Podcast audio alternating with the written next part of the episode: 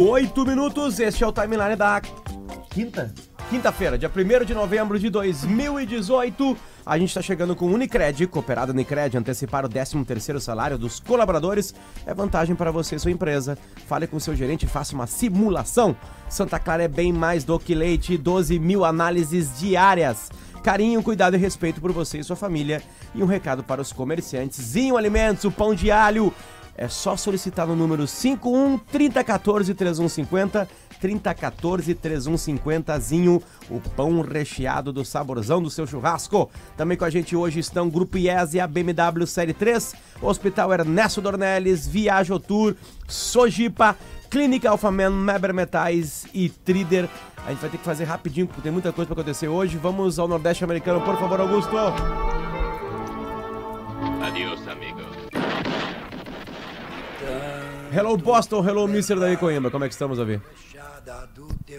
Tudo certinho. Bom beleza? dia, Kenenzinha. Bom dia! Bom, vamos lá, pra gente não perder tempo, porque tem uma Muitas coletiva... coisas é, acontecendo. do Tem o juiz né? Sérgio Moro agora, neste exato momento, reunido com Jair Bolsonaro. O Eduardo Matos vai entrar conosco na sequência. 10 e meia marcada a entrevista coletiva dos dirigentes do Grêmio, que voltaram, né? Isso. Estão de volta. E Davi Coimbra conseguiu conversar através do Skype com Olavo de Carvalho, o filósofo Olavo de Carvalho. A gente tá gravada essa entrevista, a gente vai colocar aqui. Davi, tu quer dar o- puxar o bom dia e aí, aí, aí a gente dividiu a entrevista em duas, porque vai que deu algum problema, né? Que a gente tem uma informação. Aí a gente Sim. segue esse processo. É, eu, Podemos eu começar? falei com o Olavo de Carvalho porque ele é o guru do, do Bolsonaro. O Bolsonaro leva livros dele para suas coletivas e tal, para suas apresentações e tal. E ele mora na Virgínia, né? Que- Isso. Que, aqui nos Estados Unidos. E está um pouco reticente com a imprensa, mas consegui conversar com ele por. Ele estava no carro indo buscar a filha dele na escola. Vamos, lá. Fala então assim, Olavo de Carvalho, tudo certo? Olavo de Carvalho, tudo certo? Tudo, tudo certo? Tudo bem, graças a Deus. Diga aí. É, não, eu, eu- eu queria ah, conversar com o senhor, porque por causa da eleição do Jair Bol- Bolsonaro, né? Sim. Eu sei que é um admirador do senhor. É um amigo, né? Aham. É, ele, ele conversou com o senhor depois da eleição, não? Sim, cara. Acabei, inclusive, eu botei no ar agora. Mas só Ah, é? boa, assim, só para só pra comemorar durante um minuto. e, o- e, o- e ele, ele, que que ele, que que ele conversou com o senhor? Ele pediu conselho, pediu alguma ajuda? Não, ainda não, ainda não. O negócio é. é, é ser eleito, estava assim, apenas celebrando o acontecimento. Depois, se Aham. ele quiser conversar alguma coisa mais longa, a gente pode conversar, não tem problema. Sim. Mas, ah, mas o senhor, ah, que tipo de, de, de, de, assim, de sintonia que vocês têm? Quais são as ideias que vocês têm em comum? Eu não sei, eu conheço as minhas ideias, eu sei o que eu escrevi, eu sei que ele leu bastante coisa minha ou alguma coisa, mas ah, o que ele captou, eu realmente não sei, isso é, isso é com ele, né? Ele é que tem que responder isso. O senhor acredita que ele seria, porque ele é um, um, um nacionalista, né? O senhor acredita que ele poderia fazer um governo liberal nos moldes eh, do que o senhor defende? Acredito que sim, inclusive o fato dele ter chamado o Paulo Guedes para ser o ministro da Economia já diz tudo. Sim. O senhor, Não há outra economia, só existe economia liberal. Mas existem dois tipos de economia: existe economia liberal e existe economia fascista. Socialismo não existe, isso é uma besteira. Quando eles falam que é socialismo, eles estão fazendo fascismo, na verdade. sim. É por, isso, É. que eles, mas- por isso que eles vivem chamando os outros de fascistas, porque são eles mesmo, porra. Aham. E, o- mas o, o Paulo Guedes é um economista no qual o senhor confia? O senhor, o senhor- o senhor confia nas ideias dele? Olha, eu só conversei com o Paulo Guedes uma vez, né? Fiquei muito impressionado, ele conhece muito, muito de economia, né? Muito mesmo. Aham. E, o, e, o, e o, o, que, o senhor diria? O que, o senhor, o que o senhor acha que ele teria que fazer? Por exemplo, ele está falando agora em, em fundir ministérios, reduzir lá os ministérios a 15 ou 16, está falando na, na reforma da Previdência. O que, o senhor acha que ele deveria fazer para que as coisas dessem certo? Olha, eu acho que isso aí é absolutamente indispensável. Quer dizer, simplificar a máquina estatal, diminuí-la e transferir responsabilidades do Estado para a sociedade, o máximo que ele puder, em todos os setores. Agora tem que tomar o cuidado seguinte: não pode fazer aquela privatização tipo, tipo Fernando Henrique, que é para dar as empresas do Estado para os amigos dele. Ele só não pode fazer isso. Mas isso o Bolsonaro não vai fazer. O, por que, que, o senhor acha que ele não vai fazer? O senhor, o senhor confia nele, acha que ele. É... Primeiro, primeiro, porque ele não tem amigo vigarista, como o, o, o FHC tinha tantos. FHC, Zé Serra, todo mundo, né? Lula. Ele não tem amizade com vigarista que eu saiba, eu não conheço nenhum. Aham. E, e, e, e, em seguida das privatizações, o que mais que o governo tem que fazer para que funcione, para que realmente o Brasil se, se transforme numa economia é, liberal, como o senhor defende? Tem que resolver esse problema da segurança, tem que quebrar as pernas do narcotráfico, isso aí tem que fazer. E, e fazer mas... eu, eu, realmente eu não sei. Tá? O liberal, o liberal nos Estados Unidos é um liberal que, que defende, que, que defende é, é liberdade também em, em, questões morais. Né? Não, não, não. não, parece ser esse caso do, do Bolsonaro, né? Olha, aqui é um terminológico. Que nós no Brasil chamamos de liberal, nos Estados Unidos se chama conservative. E o que no Brasil nós chamamos de esquerdista, nos Estados Unidos se chama liberal. Sim. O liberal é um esquerdista moderado. Tipo, é, é um tucano. Né? Sim, um democrata. É, do Partido Democrata. Pois é. é, é, é mas, por exemplo, nessa questão das drogas, né, uh, uh, tem, tem, muita gente que diz que, uh, como nos Estados Unidos tem muitos, agora mesmo em Massachusetts foi aprovada a liberação da maconha, né? O senhor acha que seria um caminho? Olha, a mim me parece que não, porque seria premiar né, os grandes gangues de narcotraficantes por todos os crimes que eles cometeram. É lógico, quem tem mercado, o controle dos canais de distribuição são eles mesmos. Sim. Então, você estaria entregando tudo de bandeja para eles. Eles seriam premiados por crimes hediondos que vem cometendo há 40 anos. Isso aí não pode acontecer. Sim. E, e, e, e como se, eh, se poderia fazer para, como o senhor disse, quebrar as pernas do narcotráfico? Prender todos, evidentemente. Né? Tem que, essas regiões que eles dominam têm que ser entregues de volta para a população eu, olha, eu morei no Rio de Janeiro, eu sei que o pessoal que vive lá no Morro é escravo desses senhores do tráfico. Eles mandam, fazem, acontece, matam o que eles quiserem. Né? Come as mulheres que ele quiser. Ele olha aquela mulher, ela traz aquela mulher para mim, os caras levam. Ah, se é casada, não tem importância. É assim o negócio. É escravidão. Tem que devolver essas regiões para a população trabalhadora que ali reside. Sim. Tá? E, e, o, e o, o senhor está falando na economia, tem, é, diminuir o número de ministérios, fazer as privatizações, mas isso não, não, não parece o suficiente né, para o Brasil. Claro que não é o suficiente. O Brasil, olha, nós vamos precisar 100 anos para sair desse buraco que nos meteram. Inclusive o buraco da educação. Você vê, o Brasil é o país onde as universidades formam 50% de analfabetos por ano. Você quer, consegue imaginar o prejuízo que isso traz ao país? Não apenas você gastar dinheiro público, tá certo? Para dar uma educação que não existe, que é ter 100% fraude, tá certo? E depois ainda você distribuir esses analfabetos funcionais, impostos de alta responsabilidade, eles vão ser juízes de direito, vão ser advogados, vão ser engenheiros, vão ser deputados. Isso tem, isso tem que parar. Então, uma coisa que eu acho que é importante fazer, não sei, não conversei sobre o Bolsonaro, mas é uma sugestão que eu vou dar a ele, é uma revalidação de todas as universidades. A universidade que formar mais de 3% de analfabetos por ano tem que ser fechada, seus responsáveis têm que ser punidos por estelionato e seus bens têm que ser distribuídos a instituições de ensino mais confiáveis. Mas como seria feita essa avaliação? Como é que se, seria, se apuraria isso? É muito simples, os mesmos testes com que se avalia o analfabetismo funcional. Né? Pega lá, os estudantes e professores dão um texto para eles lerem, ver se eles entendem. Se eles não entendem, fora, tchau. Volta Quais são... secundário. Uhum. Quais são as outras sugestões que o senhor eh, gostaria de fazer ao Bolsonaro? Olha, por enquanto eu não tenho mais nenhuma, mas eu acho que isso já é muito. então eu não gosto de dar essas sugestões, porque ninguém me pediu nada, ninguém me perguntou nada. Preste bem atenção, eu sou apenas um amigo da família Bolsonaro. Eu não sou um assessor, eu não sou ministro e nem serei jamais, graças a Deus. Verdade? Não sou um agente político, não sou um membro da campanha, não sou nada. Se eles me perguntarem, ah, claro, se eu souber, eu respondo. Porque eu acho o Bolsonaro uma pessoa muito boa, boa de coração, um homem honesto. Eu acho que ele merece a nossa confiança. E o que, o que ele me pedir para fazer, eu faço, sem dúvida, claro. Não se nega nada para uma pessoa assim. O senhor se incorporaria ao governo dele, de alguma Não. forma? Não, não, não, não, não, não, não. Cargo de governo é a peste, meu filho, é câncer. Apenas informalmente. Eu detesto tanto dinheiro de governo que eu vou contar para um negócio para você. Faz 20 anos que eu estou aposentado, nunca fui buscar o dinheiro. Ah, não, esse dinheiro do governo enfia no cu.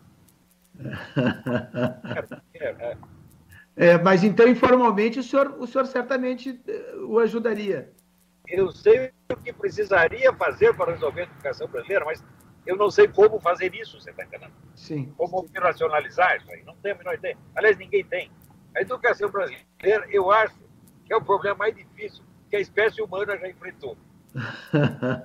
o, a grande crítica ao Bolsonaro, eh, que foi feita, sobretudo agora na campanha eleitoral, é, é sempre uma crítica do seu- dos posicionamentos morais dele, né? Do- do- do- dos embates que ele teve aí com que- questões do- de, de- de diversidade, eh, de gênero, essas, essas coisas todas.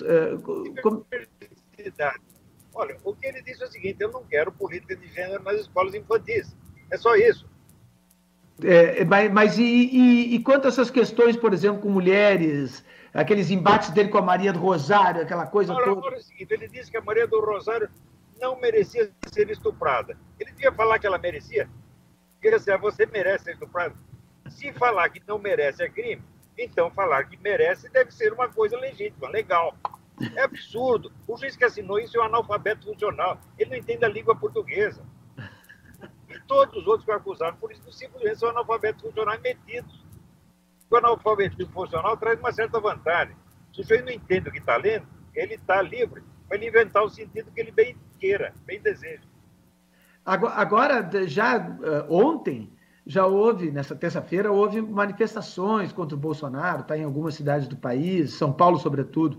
O senhor acha que vai haver muita pressão dos movimentos sociais É contra um ele? bando de comunista, filha da puta, movimento social, caralho.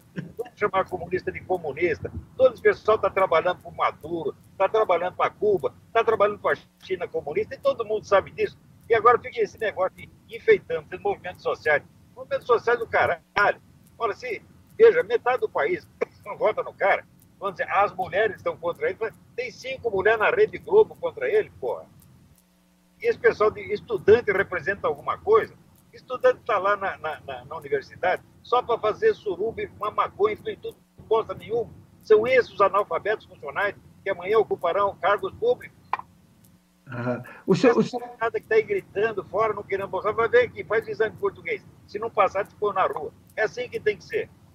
O senhor acha que esses, esses os movimentos sociais, esses todos, eles têm, uma articulação internacional? Se você chamar de movimento social de novo, eu acabo com a entrevista. social o caralho, entendeu? Isso aí é o bom e velho Partido Comunista. Tá? Você lê os documentos do Foro de São Paulo, você lê os documentos internos do PT, você lê os documentos internos do PSOL, isso aí é a boa e velha tradição comunista. Como sempre, mudando de pele, assumindo novas aparências, novos nomes, e trouxas como você se deixando enganar, se é que você não está compliciado com eles também, porque não custa. Eu não sei se você recebeu uma propina, se você recebeu uma mortadela, eu não sei, não te conheço, espero que não. Não, não estou te acusando, mas todo. Olha, eu fui jornalista, sou jornalista há mais de 40 anos, há meio século. Eu sei da penetração do Partido Comunista na classe jornalística. Penetração é 100%, quase 100%. É o jornalismo do Brasil. Não passa de, vamos dizer, um instrumento da estratégia comunista. O senhor, o senhor fala sempre da, da- da- dessa, da, da escola de Frankfurt, né? Ma- Marcuse e, e- e tal. Seria esse o, o- digamos assim, o quadro do que acontece no Brasil, nesse setor? Não, não, não, não, não, não. A boa parte do movimento ainda é o bom e velho comunismo leninista. A escola de Frankfurt já é um requinte. Né? Então, tem uma parte que segue a escola de Frankfurt tal como a entendem. Por exemplo, o, o Haddad é meio metido, é frankfurtiano, né? É, mas é, isso aí já é, já é um requinte. Agora, o grosso, é o pessoal de MST, Sol, essa coisa toda, isso aí ainda é o bom e velho leninismo. É o chamado centralismo democrático, quer dizer, democracia para nós. E nos outros, pau no cu. E, e, e, a figura do Lula, né, que, que, que, que, centraliza isso tudo, que é o, é o grande líder e tal. O senhor, ele, ele é um enrabador de cabrita, você não sabe disso, não? Homem que se gaba de comer cabrita. Como é que você pode levar a sério? Como é que você pode conversar dois minutos com um sujeito desse? Vai lá conversar com suas cabritas, rapaz. Isso aí é um psicopata, um coitado. Né? O, senhor, o senhor acha que ele não, que ele não, não, não vai acabar sendo libertado e, e, e novamente liderar alguma, alguma uh, oposição ao Bolsonaro, por exemplo? Liderar, ele não consegue sair na rua, o pessoal cospe na cara dele, pô. Primeiro, ele nunca foi líder, ele foi um símbolo do partido. Eu sei o que é um líder. Né? Líder é o que dirige, que mostra o caminho e vai na frente. O Lula nunca foi na frente, o Lula sempre foi atrás. Ele é o cara que segue o que a Assembleia do Partido decidir. Ele não tem autoridade, nunca teve autoridade nenhuma. Ele é o cara assim, que ele está de bem com todo mundo, né? É, dá tapinha nas costas, fica de bem, faz um... E por isso mesmo ele foi escolhido como símbolo. Né? Também não esqueça o seguinte, os comunistas do Brasil, eles durante décadas tinham um complexo de que no meio deles não tinha um único operário. Só tinha jornalista, intelectual, médico, deputado. Daí apareceu um operário, eles tiveram um orgasmo. Então, ah, um operário. Meu Deus do céu. O, o senhor diria que o José Dirceu é o líder do, do, do, do, PT? É o verdadeiro? Ah, o Zé Dirceu é o Zé Dirceu é outro nível. O Zé Dirceu é um agente secreto formado em Cuba, porra. Agente secreto do serviço militar cubano. Serviço secreto militar cubano. Esse não é um Zé Mané. É? Esse tem cabeça. Ele, que ele e o, e o Palocci, que foram que, os, os, os, mentores, digamos assim, do PT. É, mas acontece o seguinte: ele, o Palocci é igualmente inteligente, o Palocci é brilhante, mas acontece o seguinte: o Palocci não é um homem de ferro que nem o Dirceu. O Dirceu, você pode bater nele, pode torturar ele seis meses, ele não vai dizer nada. Ele tem, ele tem estrutura para isso. Ele é um agente do Serviço Secreto Militar Cubano. O Palocci é apenas um político brasileiro, está entendendo? Deus ameaçou de bater nele, ele já conta tudo. O, o, o, Bolsonaro tem é, é, figuras deste quilate junto a ele, porque a gente olha para o staff do Bolsonaro, não tem exatamente assim um é, é gente de grande nível intelectual, né? Ou tem? Bom, tem ali o, o Paulo Guedes, né? Tem aí o possível ministro das Relações Exteriores, que é o Ernesto Araújo, que é um, esse é um intelecto de altíssimo gabarito. Né? E espero que apareça mais gente. Uhum. E eu, eu posso ajudar no que for preciso. Né? Eu, modesta parte, eu tenho formado várias inteligências de primeiríssima ordem, como o Felipe Martins, é o melhor analista político do Brasil, meu aluno. Né? O, o, o que o senhor acha do, do Sérgio Moro no, no Ministério da Justiça? Oh, maravilha, maravilha, esse grande homem, é?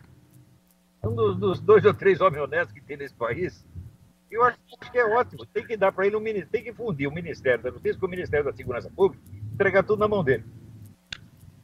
Mas o senhor acha que a Lava Jato poderia, poderia ficar, ficar por causa disso? Não, tem que ter uma Lava Jato nacional, você está entendendo? Sim. Tem que ampliar essa Lava Jato, é. E, e, e aí o Sérgio Moro, como ministro, seria a pessoa capaz de, de fazer esse. Ele tem que ser o grande chefe da polícia, tá entendendo? Ah, da polícia. O que o Brasil mais está precisando é a polícia. Tem criminoso demais nessa merda, a pessoa não percebeu ainda. Você vê o que esse PT fez com o negócio do BNDES. É assim, é questão de mais de um bilhão de reais. Né? Você imagina o que dá para fazer com um bilhão de reais? Quantos hospitais você não faz? Quantas vidas você não salva? E ele pegando esse dinheiro para dar para os amigos dele, aqueles filhos das putas, aqueles ditadores sanguinários. E que é isso? A gente já perdeu totalmente o senso moral? O senhor não é capaz de julgar mais isso? O perigoso é o Bolsonaro, o malvado é o Bolsonaro. Bonzinho é o Maduro. Bonzinho é aquele homem que domina Angola, vai fazer 37 anos. O que, que é isso, pô? Bonzinho são os genocidas, malvadinho é o, é o Bolsonaro. Porra, meu Deus do céu. Esse pessoal no Brasil, é por isso que o Brasil está essa merda. Levar a sério estudante brasileiro que é tudo analfabeto funcional, acaba nisso, acaba acreditando em Lula, acreditando em Maduro. É, pô, que, qual é? Quando é que vão acordar? O povo já acordou. Agora, a elite dita pensante, jornalista, estudante, gente do showbiz, ainda está dormindo. Em 2015, quando estava aquele movimento de rua, eu escrevi um negócio, eu apelei para os líderes, pessoas intelectualizadas, sigam o povo, o povo está tendo a intuição correta da coisa. E vocês não. Em 2013. O, o, o, se fala muito que o Bolsonaro vai encontrar grande resistência no Congresso. Né? Não acredito, não acredito. Não, não, não. Senhor não acredita tem nisso? muito apoio no Congresso. Não acredito nisso de jeito nenhum. Vai ter aqueles petistas histéricos, psolista histérico gritando. Né? E, mas, mas ele tem uma ampla margem de apoio no Congresso. E tem o apoio popular, pô. Nunca se. Você já viu alguma festividade desse tamanho no Brasil? Mesmo na Copa do Mundo? Não tem. O cara botou 3 milhões de pessoas na rua só na Avenida Paulista. Isso nunca aconteceu. Para comparar, enquanto ele juntava 3 milhões ali e o, o, o Haddad, o cagado, juntava 50 ali na esquina. Tudo pago com mortadela. Porra, é preciso ter um pouco de senso das proporções. Né? O, o Bolsonaro, ele é efetivamente um líder popular, sem a menor sombra de dúvida. E ele não é um fascista, ele não é um autoritário, não é nada disso. Vocês vão ver. Esse cara vai fazer um baita governo. Conversa comigo daqui a quatro anos e você vai ver. e mas o, o, o, grande medo da, da, que se fala assim nessa dessa questão das relações com o Congresso, que o Congresso está acostumado com o tá, tomar lá da cá, né? E trocar tudo por cargos. E o Bolsonaro está dizendo que não vai trocar uh, cargos por votos. Pois é, isso, a gente tem que se acostumar ao vício dos deputados, ao vício dos políticos. Não tem nada que negociar cargo, não, porra. O é, que, que é isso? Tem que. Veja, você pode negociar cargo numa situação de normalidade, de estabilidade, está tudo correndo bem, você pode até negociar uns carguinhos. Mas nesta emergência que o Brasil está, né, com essa desgraça que aconteceu na nossa economia, com esse estado de falência nacional, com esses 13 ou 14 milhões de desempregados, com 70 mil brasileiros sendo assassinados por ano, você vai pensar em, em negociar carguinho? Não, você tem que pôr as pessoas capacitadas para resolver o problema é uma coisa de emergência, é uma coisa de sentimento de humanidade.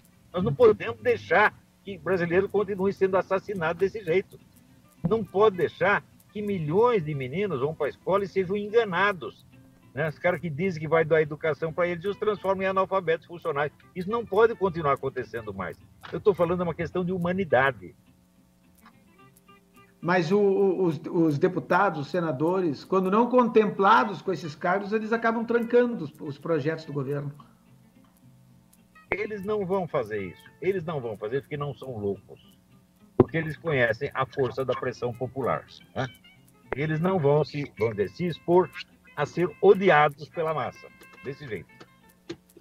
Nem eles vão fazer isso, nem o STF vai fazer isso, Olha, já viu aquela ditado mineira? Quem tem cu tem medo. Eu acho que todos eles têm um. Pelo menos um, alguns têm dois ou três. O senhor está indo para onde agora? Está indo aqui para Richmond buscar minha filha na escola. Ah, tá. O senhor, o senhor saiu. É na, é na Virgínia, né? É a Virgínia, é. A capital da Virgínia aqui. Ah, então tá bom. Então tá, muito obrigado. Então tá bom aí. Boa sorte para vocês aí. Tá aí, 10 horas e 31 minutos, a gente já tem um contato direto com o Grêmio, a gente já repercute uh, o papo do Davi com o Olavo de Carvalho. Andrezinho, onde está você? Estou na arena e começa a falar o presidente Romildo Bolzan, Pátria. Vamos ouvi-lo. Para nós esclarecermos os posicionamentos que o Grêmio adotou, as providências que o Grêmio adotou, os raciocínios jurídicos que nos embasam para fazer esse, esse encaminhamento de uma reclamação junto à Comebol em face do jogo. E eu quero inicialmente agradecer a todos aqueles que, desde a noite do jogo, se empenharam muito para estabelecer a nossa linha de defesa, a nossa linha de atuação. Doutor Nestor, doutor Lamáquia, o Carlos Amodeu, Zanota, os doutores Henrique Dallavec doutor Henrique Soares, doutor Jorge Petersen, nosso coordenador jurídico, doutor Guilherme Stumpf, que desde domingo à noite, desde terça à noite, até o dia seguinte, construíram todo o nosso raciocínio de, de trabalho. Em primeiro lugar, quero dizer que, que o que nós estamos fazendo não tem rigorosamente nada a ver, nada a ver com a questão do VAR. Nós fomos prejudicados no jogo, nós fomos prejudicados na partida, nós fomos, nós tivemos um gol que foi absolutamente nulo, um gol que não deveria ter sido confirmado e não tivemos ali nem tampouco na visão do VAR, nem tampouco na, na reavaliação do lance, se ou foi feito um prejuízo da não visualização da arbitragem. Mas este não é o nosso reclamo, esta não é a nossa posição. No campo, se falou no empate. O jogo de 180 minutos terminou em 2 a 2 e os critérios de gols qualificados levaram isso para para uma vantagem do River. Esses assuntos não são objeto da nossa reclamação. Fique claro isso desde logo para que vocês entendam aonde a gente está construindo a nossa situação. Nós constru... E aí vai o raciocínio da situação. Como houve igualdade técnica praticamente, o tapetão aqui não se explica. O que está em jogo aqui são valores muito mais profundos do que propriamente o resultado de campo que empatou. O que está em jogo aqui é a integridade do futebol. O que está em jogo aqui é a moralidade do futebol. O que está em jogo aqui é não ser esperto, é não ser malandro, é não meter um boné na cabeça para não ser reconhecido, para transgredir. O que está em jogo aqui é a honra, a dignidade do campeonato. É a honra e a dignidade da competição, da própria Comebol, a qual estamos num processo de reconhecimento da sua reinvenção. Estamos absolutamente de acordo com aquilo que tem sido feito, com a transparência e tudo mais. Acho que os processos podem ser muito mais aprofundados. Por exemplo, o processo que pode ser mais aprofundado ainda é auditar o ar, o VAR. Leva-se lá uma solicitação e se, e, se, e se tem toda a correspondência de informações de áudio e de vídeo que foram feitas na comunicação entre os árbitros. Se o árbitro está exposto em campo para ser examinado por todos, por que, que aqueles que estão, estão numa sala secreta, que estão decidindo a partida também, não estão sujeitos à auditagem? Então, essa é uma situação. Mas o que aconteceu aqui foi a infringência do regulamento e do, do, do, do, Código Disciplinar da Comebol, no sentido de que havia um. O técnico do Rio estava suspenso, e ao estar suspenso, ah, participou da partida.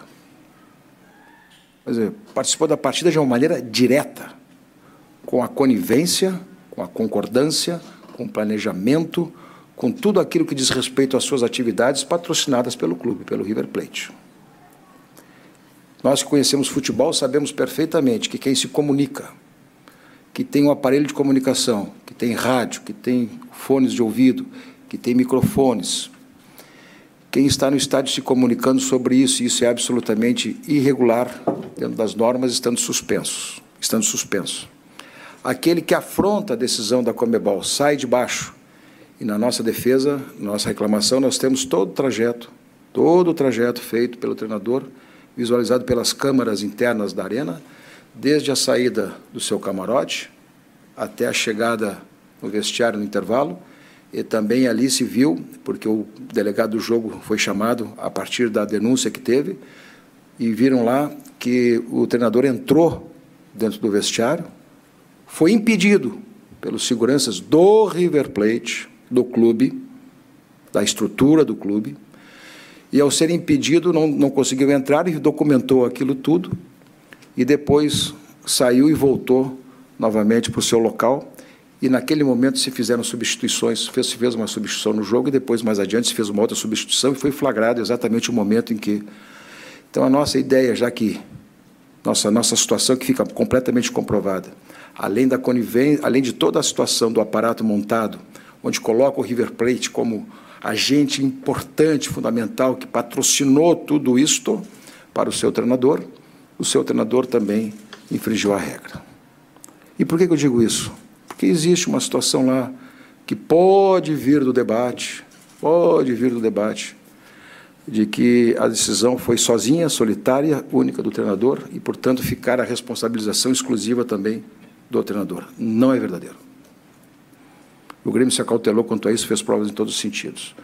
De outra parte, a infringência direta da norma e, por incrível que pareça, de todo esse processo, a confissão do treinador, que diz que fez, diz que não se arrepende, faria de novo e que era importante a sua participação para que todos se sentissem mais seguros e orientados para fazer o segundo tempo. Como todas essas tipificações, como todos esses fatos têm extrema tipificação, clareza de tipificação, como condutas vedadas junto ao regulamento da competição e ao código disciplinar da Comebol, o Grêmio, que na, naquela noite não tinha toda a certeza da extensão dos fatos e foi muito cauteloso para fazer, mas estudou todo esse processo, todas essas ações, todos esses movimentos e fez o enquadramento, chegou na manhã do dia seguinte, da quarta-feira, não apenas com a segurança de que havia sido feita uma infringência com situações específicas de, de requinte, de deboche à Comebol, com requinte de desrespeito à Comebol, porque quem atua assim desrespeita o próprio organização do campeonato. E aqui está o documento que firmamos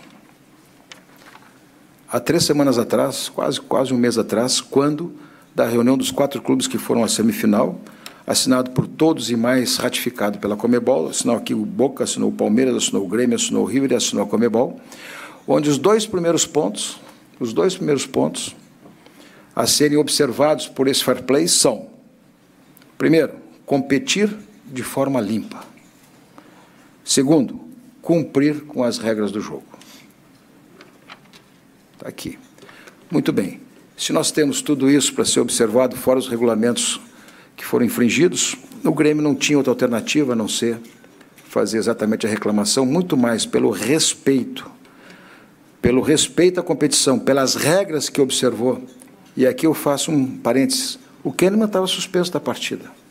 Alguém de vocês viu o Kahneman no, no, durante, antes da partida, no meio da partida, no vestiário, ou ali? Não viram, só viram no final, quando tudo terminou. Então, na verdade, o Grêmio adotou essa aí, essa postura muito mais no sentido da preservação, no sentido da, da legalidade, do respeito. E se não há mais espaço no futebol brasileiro, nem nas nossas condutas da vida ou nos nossos procedimentos, se não há mais, se não tem mais espaço, se chama para duas coisas: a esperteza e a malandragem. Ninguém precisa ser mais esperto para ganhar, ninguém precisa ser mais malandro para ganhar, por uma razão muito simples porque o River tinha time para ganhar de nós e não precisava se utilizar de todo esse aparato, de toda essa esperteza, de toda essa malandragem, de todo esse contexto completamente defasado de conduta para estabelecer a sua disputa conosco. E é por essas razões que o Grêmio entrou. O Grêmio entende que tem uma excelente causa, o Grêmio entende que tem excelente fundamento, que tem razão em tudo que postula, e estamos agora na confiança e no aguardo da decisão do Tribunal de Penas da Comebol, que está marcado para sábado por volta da uma e meia da tarde. Uma e meia da tarde, né? Uma e meia, sim. Sábado, uma e meia da tarde, já fomos notificados ontem do julgamento, e possivelmente se julgue em dois expedientes. Um de ofício, que foi a própria Comebol que instaurou, que instaurou é, para examinar essas situações, e ao instaurar isso, possivelmente deve ter sido feito em cima do relatório do delegado, que nós não temos conhecimento, mas está chegando aqui agora para nós, já fizemos o requerimento, porque foi liberado, em cima da súmula do jogo. São e 10 horas e 41 minutos, a gente vai direto ao Rio de Janeiro, Eduardo Matos. Saiu aqui o ministro Sérgio Mo... o ministro não, o juiz Sérgio Moro. Saiu de um, de um, de um veículo da Polícia Federal, entrou de novo um veículo blindado da Polícia Federal, dois veículos, duas caminhonetes. Está saindo aqui da casa do presidente eleito. Um tumulto aqui, Kelly. Você não tem ideia. Você não tem ideia do tumulto que está aqui. E está deixando aqui agora. Vamos ver se ele conversa com os jornalistas que estão por aqui. Agora os seguranças estão pedindo para que a gente abra o local. A caminhonete está postada bem em frente à, à, à cancela do condomínio aqui da Barra da Tijuca, onde mora o presidente eleito. Os seguranças agora abrem para que o veículo passe. Ele desceu do carro, Kelly, e logo entrou de novo. Tirou algumas fotos com os O moradores. que, que ele disse, Matos, quando ele saiu ali, que a gente tá acompanhando pela TV também? Ele disse algumas coisas, dizendo que não vai dar Pois entrevista? é, alguma eu, coisa eu tava, pois é, eu tava do outro lado aqui, não consegui ouvir o. Parecia ser isso, Mas- parecia ser isso. É que ele entrou de volta, né? Porque a gente vai fazer assim, a gente tá com dois fatos muito importantes. O Romildo Bolzan tá falando lá e o Matos eh, tá acompanhando. A gente, assim que ele começar a falar, Matos, tu chama, por favor, para que a gente possa dar... Eu não sei se vai acontecer isso, Kelly. Acho que ele Eu acho falar. que não, porque ele voltou pro carro, né? É, ele entrou de novo no carro, são dois veículos. Vocês estão com a imagem da TV, né? Sim, Isso. sim, a gente tá vendo então, pela então TV. São, ah, bom, são dois veículos eh, da Polícia Federal. Os policiais federais, eles num primeiro momento estavam do lado de fora desses veículos para fazer a segurança, mas eu não sei se não foi até um pedido do Moro para que não ficasse tão ostensivo assim. Mas agora a, a Polícia Federal está com os agentes do lado de fora, fazendo uma espécie de cordão de isolamento. É, assim que tiver alguma novidade eu chamo, porque eu sei que está Perfeito. falando o presidente Romildo Isso. Bolzan, né? Perfeito. Então assim que tiver alguma novidade eu chamo. Andrezinho, ó, Tá aberta a coletiva. Primeira pergunta sendo feita. Qual é a segurança que o Grêmio tem de que será um julgamento? Sábado, uma e meia lá em Assunção. Nós fomos recebidos pelo presidente Alejandro Domingues, que nos recebeu juntamente com a sua ah, advogada, a advogada Comebol. Um encontro muito cordial, muito tranquilo. eh, não houve nenhuma manifestação de absolutamente nada de parte do presidente, ao contrário. Nós fomos comunicar a ele que estaríamos entrando com a reclamação, porque isso tem uma repercussão grande mesmo. E, fizemos alguns comentários. Ele também, de certa forma, de uma maneira genérica, fez os seus comentários. E depois saímos dali, fomos para o para o, a secretaria do, do tribunal de penas e ali protocolamos, fizemos todos os nossos ajustes finais do procedimento em contato direto de Porto Alegre com com com Assunção que estávamos lá e organizamos a finalização do documento da nossa reclamação e tentamos fazer uma audiência com o presidente dessa comissão disciplinar eh, por razões que eu reconheço e que são que são razões bastante claras, pois ele vai julgar. Não queria, não, não nos recebeu, não pôde nos receber nem ontem, nem hoje, nem sexta. E são absolutamente coisas normais, porque reconheço que é uma situação bastante delicada e reconheço também a impossibilidade de receber, de nos receber. Quanto ao aspecto político, eu quero te dizer assim com muita segurança. Não vejo, tecnicamente, como não ser acolhida a reclamação e o aspecto de ofício e o, e o inquérito de ofício que foi aberto. Não vejo como não receber. Também não quero dizer à torcida que estamos 100% garantidos, ao contrário. Toda conjuntura pode se estabelecer e nós não temos o controle disso tudo. Nós não temos o controle disso tudo.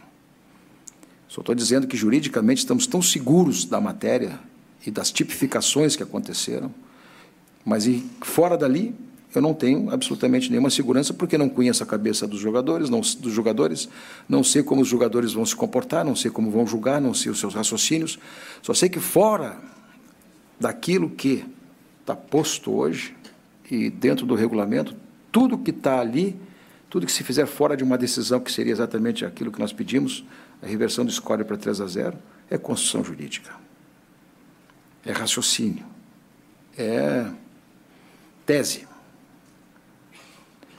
Mas o que acontece fora dali, fora das relações que nós temos do ponto de vista administrativo, eu, eu não, não domino, nenhum de nós aqui domina, nós não temos essa segurança, só esperamos que se faça justiça, porque, como disse, temos uma segurança muito profunda, muito grande naquilo que fizemos nos enquadramentos que estamos pedindo com face em face do regulamento.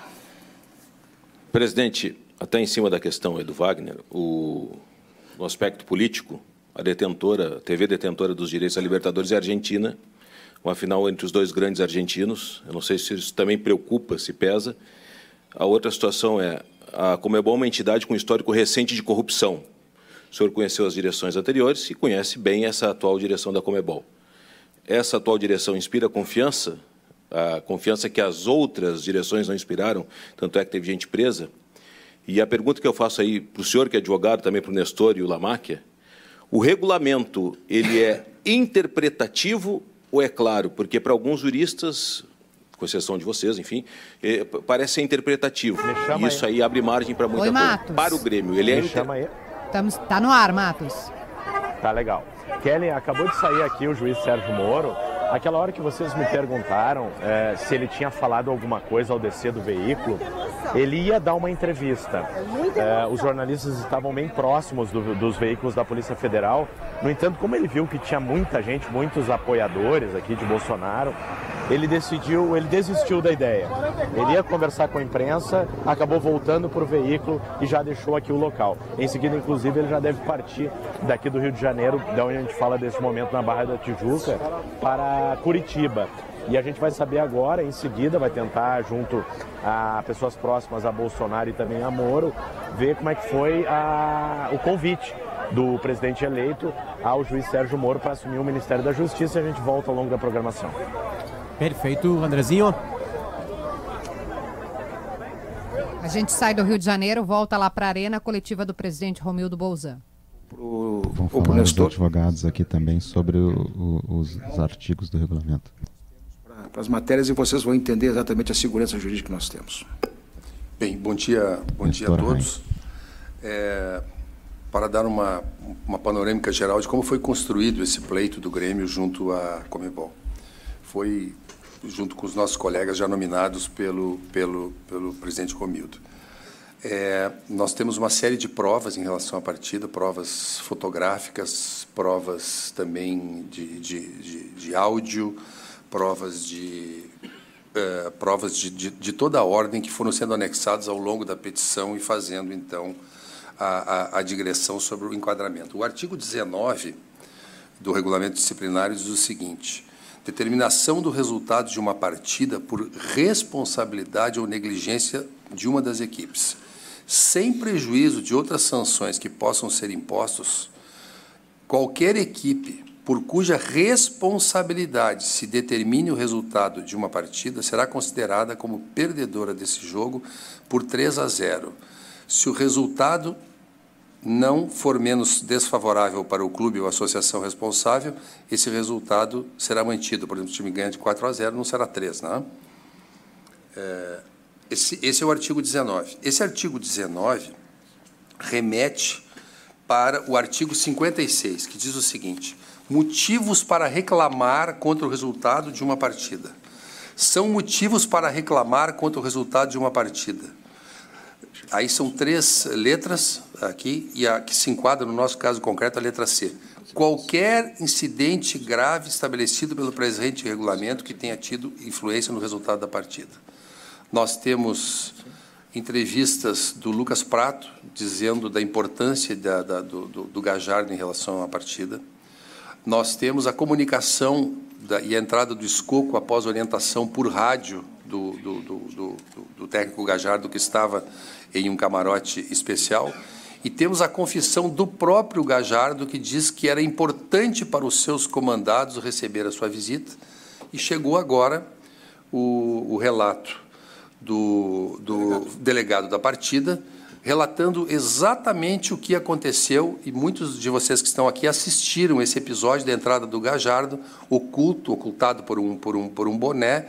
Ele entrou, ah, os seguranças do River, como foi dito pelo presidente, imp, eh, impediram a entrada dos representantes da Comebol, ele se trancou ali em uma sala. Quando saiu, desafiou novamente a Comebol e, no final, concedeu uma entrevista dizendo que não se sentia arrependido, mas isso já é uma tentativa de trazer para si toda a responsabilidade e não para o River. Mas todo esse concurso de, de, situações, como foi bem explicitado pelo presidente Romildo, que também é colega advogado, isso tudo foi feito com o concurso do River. Quando ele desceu do camarote no primeiro tempo, no, no final do primeiro tempo, ele desceu acompanhado por pessoas do River, ele fez tudo isso acompanhado, mancomunado com o clube, e o resultado da sua conduta desse embuste foi uma vantagem para o River Plate.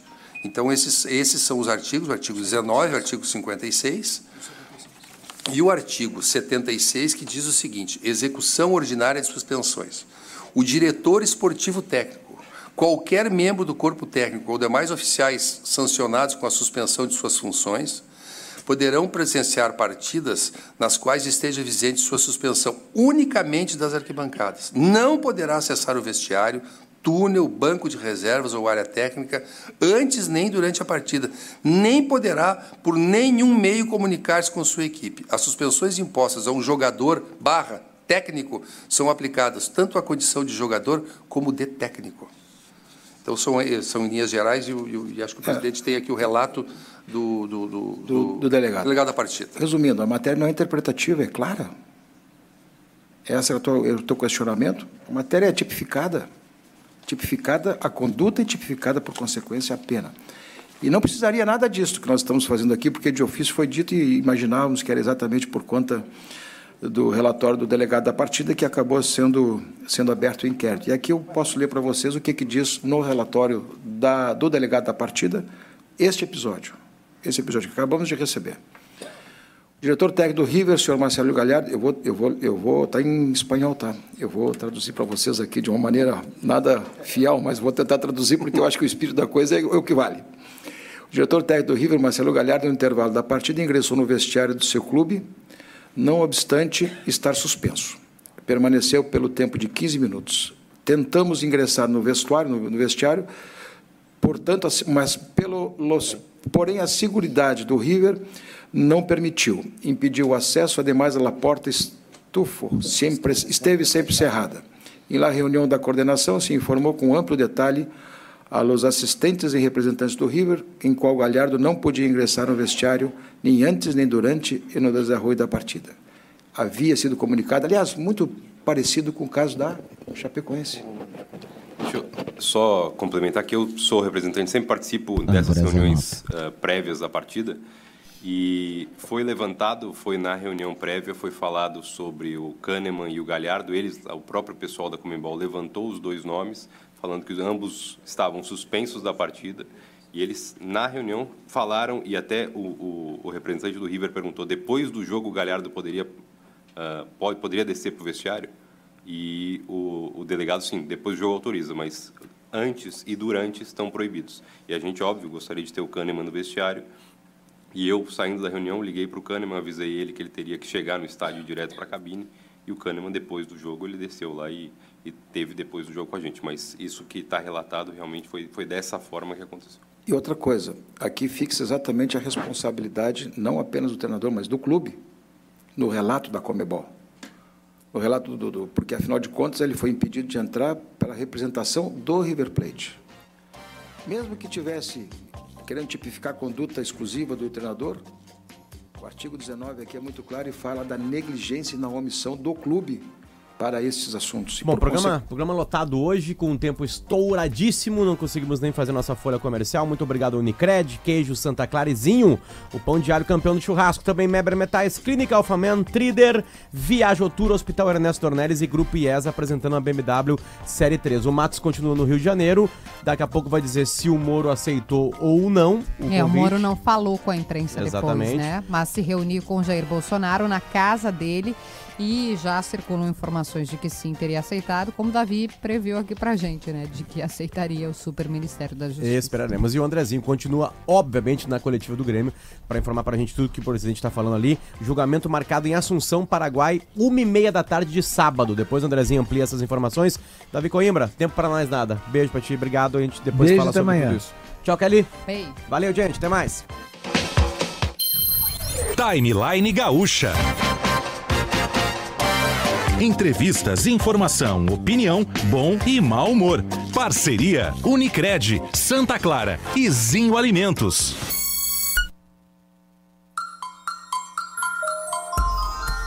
Hora certa e Fashion Outlet. É muito melhor que shopping. 10h57. Já conhece o eFashion Outlet? Aqui tem mais de 150 marcas nacionais importadas com descontos de até 70% o ano inteiro. E mais, o estacionamento é gratuito. É muito melhor que shopping. O eFashion Outlet está aberto todo